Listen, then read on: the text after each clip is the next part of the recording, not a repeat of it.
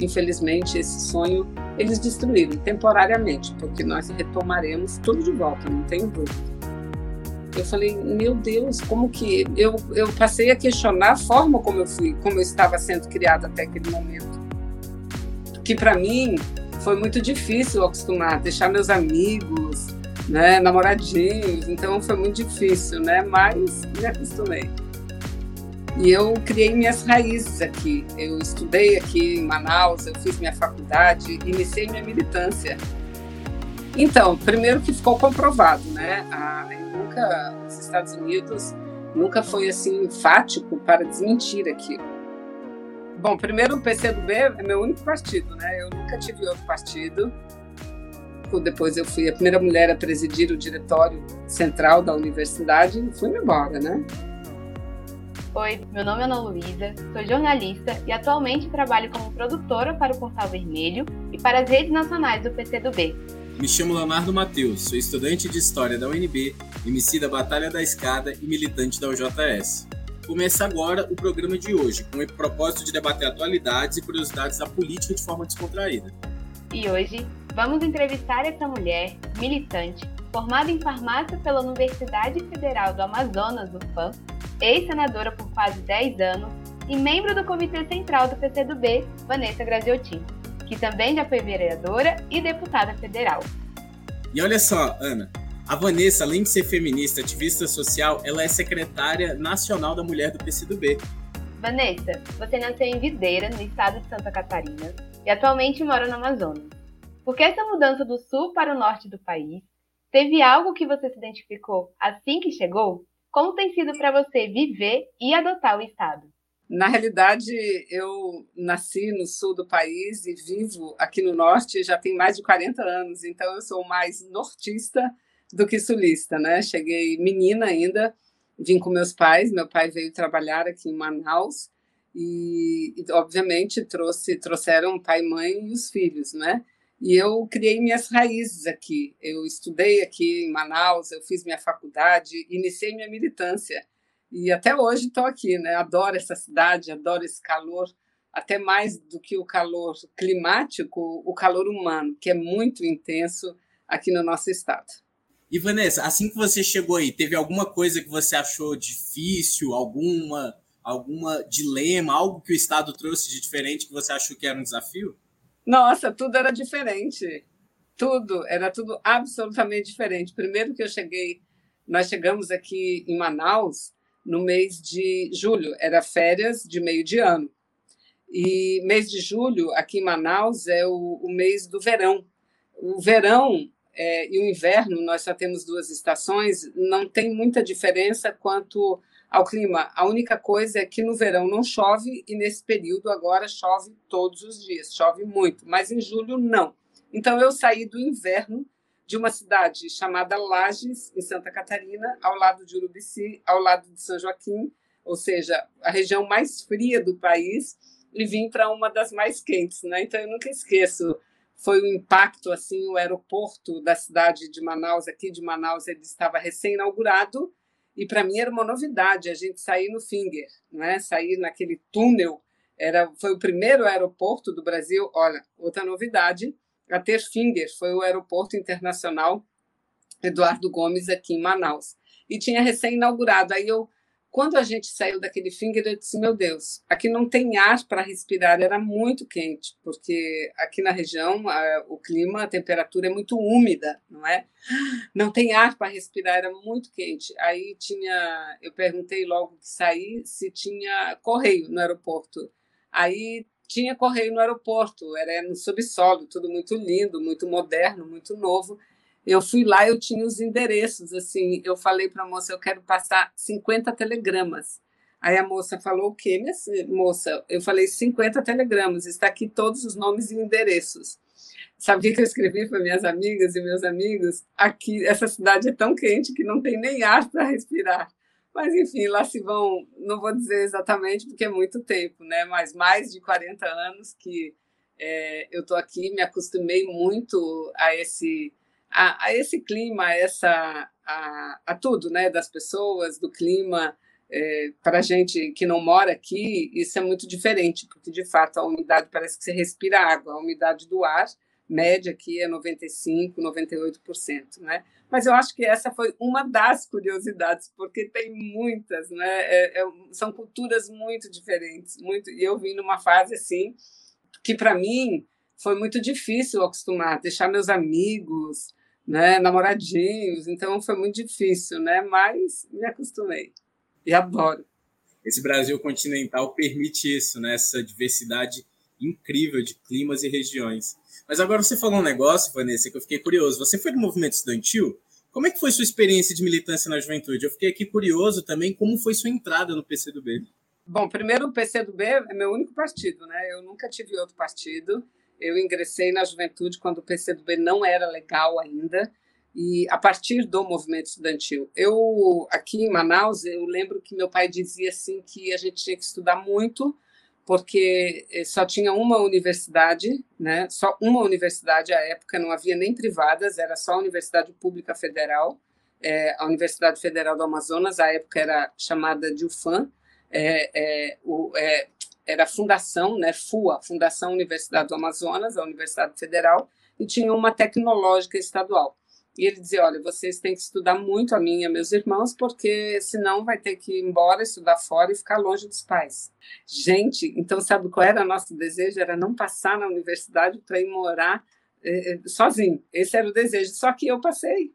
Logo no meu primeiro vestibular, eu passei. Minha irmã não passou, foi embora e, e ficou. Não é? Morar sozinha, então, nossa, para mim era a coisa mais linda, minha irmã morando sozinha. Mas eu passei e fiz farmácia, sou formada em farmácia, não é? E quando ingressei na universidade, outra grande choque na minha vida.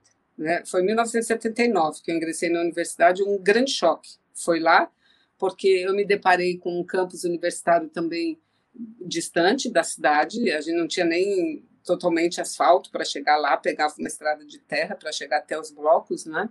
Mas o choque não foi isso. O choque foi que os blocos da universidade eram todos eles pichados anistia geral ampla e restrita. E aquilo me chamou muito a atenção, porque você sabe que eu eu, eu sou eu fui criada, né, minha minha infância minha juventude, minha primeira juventude foi na ditadura, foi vivendo no processo de ditadura. Mas eu não tinha consciência disso porque eu não sou de uma família de políticas e na e no colégio a gente não podia fazer política, não tinha grêmio, não tinha nada, nada, nada, nada, nada. E eu não vivia num ambiente que se falava de política. Pelo contrário, eu lia notícias, mas eu lia da forma como divulgavam, né? Por exemplo, a chacina da Lapa. Eu me lembro, mas eu me lembro, eu me recordo demais quando eu li a matéria na revista Veja. Meu pai assinava a revista Veja, eu já estava aqui em Manaus, 1976, e lá a matéria dizia que tinham sido mortos não não militantes políticos, não é, mas pessoas perigosas, né? E, eu, e, eu não tinha muito discernimento para questionar aquilo, né? porque eu não tive acesso a isso. E quando eu cheguei na universidade, em 1979, que eu vi aquilo, eu, eu muito curiosa, eu comecei a questionar muito. E para mim aquilo ali, sabe, eu falei, meu Deus, como que eu, eu passei a questionar a forma como eu fui, como eu estava sendo criada até aquele momento, apartada de tudo o que de importante acontecia no Brasil, não é? E aí que foi comecei minha militância. Comecei minha militância ali e nunca mais parei. Dali eu, eu fui para o meu, meu centro acadêmico, depois eu fui a primeira mulher a presidir o diretório central da universidade e fui embora, né? 1988 eleita vereadora, mas antes disso é, em 1985 todo nosso processo de legalidade do nosso partido, PCdoB. Muito legal estar entrevistando uma mulher que fez parte, né, que não veio de uma família dentro da política, mas que entendeu a situação da época e representa toda uma geração para nós mulheres brasileiras. Aproveitando o assunto, trazendo outra questão é, do, da participação da Vanessa na área da política. Em 2013, o ex-agente da CIA, por intermédio do jornalista Glenn Greenwald, denunciou uma série de movimentos da espionagem nos Estados Unidos a diversos países, empresas e políticos. Vanessa, você presidiu a CPI da espionagem. Como foi esse processo e o que obtivemos de informação sobre essa espionagem? Então, primeiro que ficou comprovado, né? A, nunca os Estados Unidos nunca foi assim enfático para desmentir aquilo, nunca foi, mesmo porque aquilo era absoluta verdade. E não apenas o Brasil foi alvo. E veja bem, é, não qualquer pessoa, a própria presidência da República, na época presidenta Dilma, obviamente Lula devia estar, vindo, é, estar sendo espionado, é, a chanceler alemã, e as empresas mais importantes, Petrobras, por exemplo. Né? Então, a CPI deixou claríssimo isso, muito claro, é, a, as, as, as, investidas que nós sofremos e mostram como, o como, é, é, como no mundo essa, esse negócio de livre mercado, de competição, como isso é balela, como isso é falso, né? porque o capital, os países, eles encontram mecanismos de buscar captar informação para poder é, aplicar no seu processo de desenvolvimento, né? E até mesmo usar contra aqueles países. Então foi um momento muito importante a, a nossa CPI, porque está exatamente documentado. Hoje a gente convive um pouco com isso, porque de lá para cá não pense que essa espionagem acabou. Pelo contrário, ela, ela, elas estão a, a forma ela está cada vez mais se aprimorando, não é? Porque todos esses é, mecanismos eletrônicos que a gente usa, de internet, aqui mesmo, a gente está distante um do outro, a milhares de quilômetros, e estamos falando ao vivo, né? ao vivo é, entre nós, não é? poderíamos estar no ar, inclusive, com gente de qualquer lugar do mundo. Esse mecanismo não serve apenas para facilitar a comunicação, ele serve para captar dados e, e, e todo detentor da tecnologia capta os dados. Eu me lembro que não, é, não faz muito tempo a gente ficava admirada assim, você lembra? A gente entrava num site para comprar uma passagem e aí, de repente, vinha aquele monte de, de oferta de passagens, né? E a gente não sabia lidar muito com aquilo, tanto que a legislação teve que mudar, né? E hoje a legislação já prevê. Você tem que autorizar, captar seus dados porque são os tais algoritmos que é, montam o seu perfil. E a partir desse perfil montado, não é, o mercado te usa, a política te usa. Não é? Então, é, é, é complicado porque são instrumentos poderosíssimos, cada vez mais poderosos, cada vez mais deletérios e muitas vezes, na maior parte das vezes, não usados para o bem, e sim para o mal. Então, a CPI foi muito importante é, para provar isso, que um aparelho eletrônico que você tem em casa, por mais despretensioso que tem, por exemplo, uma televisão, ali tem algo que está captando a sua vida do dia a dia, sabe? Verdade, captando sua rotina, captando o que, que você assiste. A gente tem que ter muita atenção com os nossos dados, né, Vanessa?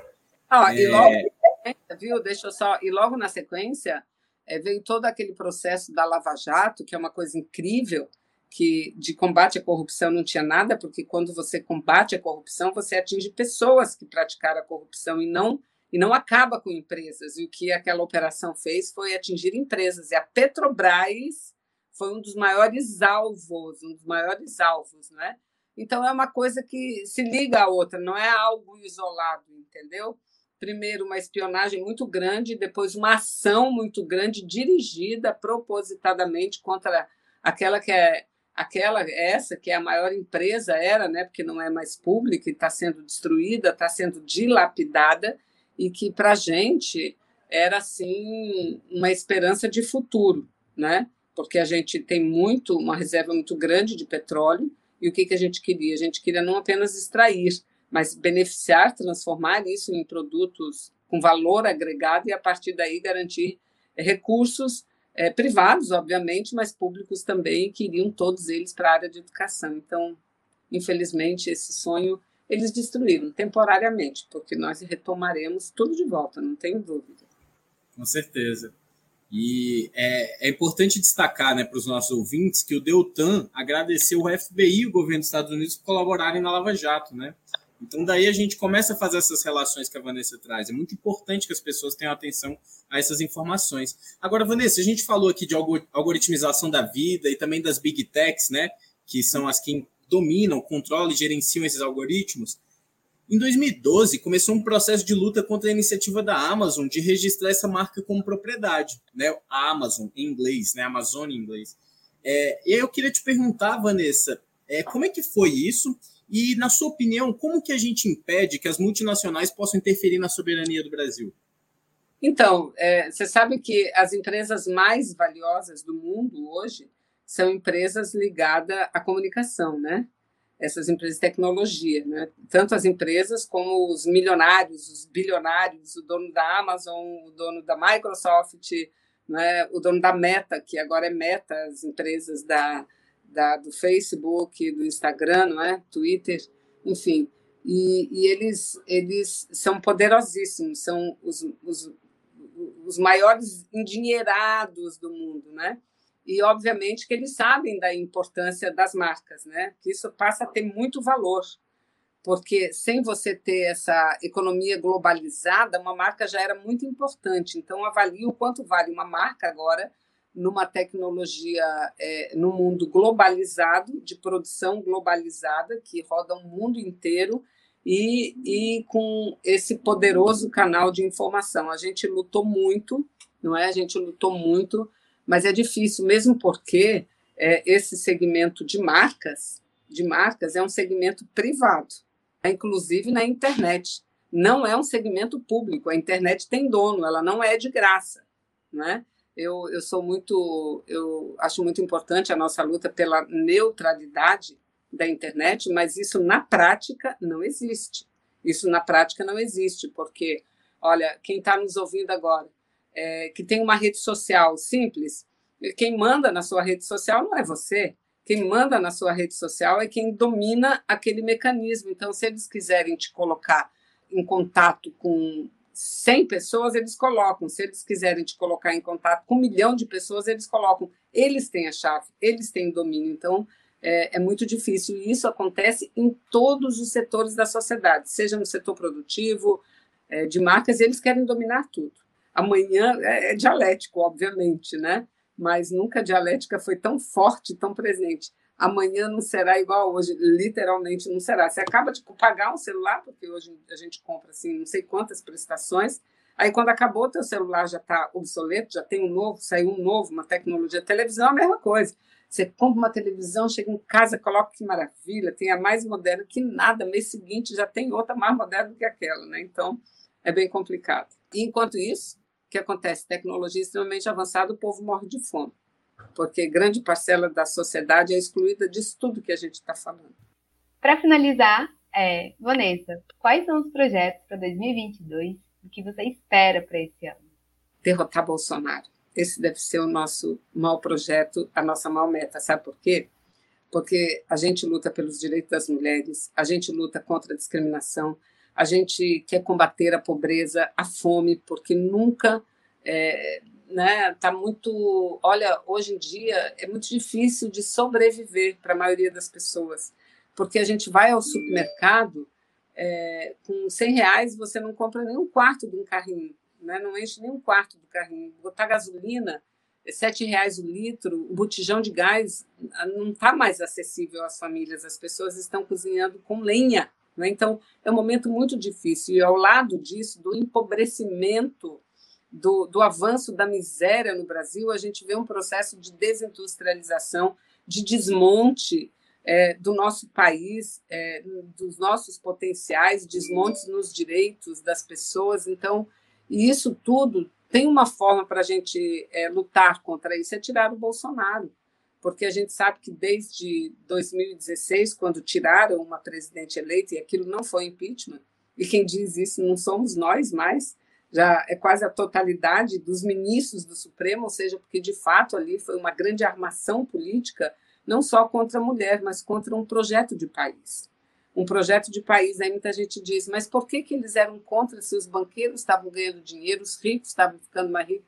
Porque eles não admitiam aquela distribuição de renda, não admitiam programas como Minha Casa Minha Vida, como Luz para Todos, como a inclusão do, do filho do operário, da filha da empregada doméstica nas universidades. Eles não suportam isso, né? Então, por isso, eles tomaram o Brasil de assalto. Mas se tudo der certo, como disse, Deus quiser, e a gente lutar muito, não é? a gente vai transformar então essa realidade. A hora é agora. A gente queria muito que tirar o Bolsonaro quanto antes possível, que cada dia mais que ele fica no poder é um processo de sofrimento e destruição maior, mas é, temos as eleições e nas eleições eu não tenho dúvida que a gente vai ter que ter muita capacidade de unidade para tirar Bolsonaro e, e aí sim avançar num processo de reconstrução dos nossos direitos e do nosso país. Uma grande unidade nacional para a gente reconstruir o país, né, Vanessa? Incrível. É, e temos que eleger uma bancada, porque não basta eleger só presidente. A gente tem que eleger uma bancada comprometida com aquele projeto e não uma bancada que dance conforme a música. Não dá mais para eleger parlamentares que só querem saber da sua vida pessoal, porque daí o que, que acontece? Acontece o que aconteceu no passado. Para eles, quem é o presidente não importa. O que importa é eles usarem a política como instrumento para se enriquecerem. E é isso que a gente viu. Né? Então, eleger uma bancada forte para dar sustentação a um projeto é muito importante. Eu, por exemplo, em 2016, sou de um estado gigante, mas de bancada pequena, que é o Amazonas. Temos oito deputados federais, três senadores. É, apenas eu, em 2016, fiquei do lado da defesa do povo, fiquei do lado da defesa da democracia. A, a, os outros todos se bandearam é, é, para é, o golpe que foi dado, que a gente dizia era contra o povo, não era só contra uma mulher. Valeu, Vanessa. Ó, a gente agora está chegando no finalzinho do nosso programa, mas a gente quer fazer com você uma, um jogo, uma brincadeira. Se chama uma ideia e uma palavra a gente vai te mencionar uma palavra ou uma frase e você nos diz a primeira coisa que vier à sua mente. Tá. De preferência com uma palavra, mas não precisa necessariamente ser só com uma, tá bom? Tá. Então vamos lá. Vanessa, inspiração. Rosa Luxemburgo. Vanessa, uma música. Cidadão. Aquela do Zé Ramalho? Sim. Um autor ou uma autora? Padura. Acabei de ler. Uma saudade. Da minha adolescência. Clima. Quente. Uma Esperança. Socialismo. 2022. Fora Bolsonaro. Ah, muito obrigado, Vanessa. É incrível Valeu. como a maioria dos convidados, Vanessa, dizem a mesma coisa em 2022, fora ah, Bolsonaro. Mas é isso, é isso, não tem outra coisa não.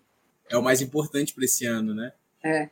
Vanessa, muito obrigado pela sua participação. Foi incrível ter você aqui, uma pessoa com essa trajetória uma senadora que esteve em defesa da democracia quando vimos vários parlamentares se demandando contra ela e votando pensando somente na sua família e não no interesse do povo brasileiro. Saber que a gente teve você aqui no nosso programa é muito importante, porque a gente consegue discutir ideias, trazer projeção e mostrar para o Brasil quanto de gente compromissada que a gente tem e que está disposta a lutar pela gente. Então, Vanessa, muito obrigado pela sua participação.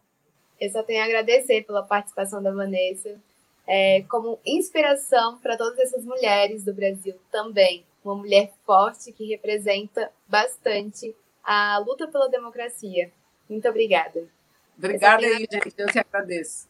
Obrigadão, Vanessa. Em breve a gente vai te convidar de novo, tá bom? Valeu, Muito pode obrigado. chamar.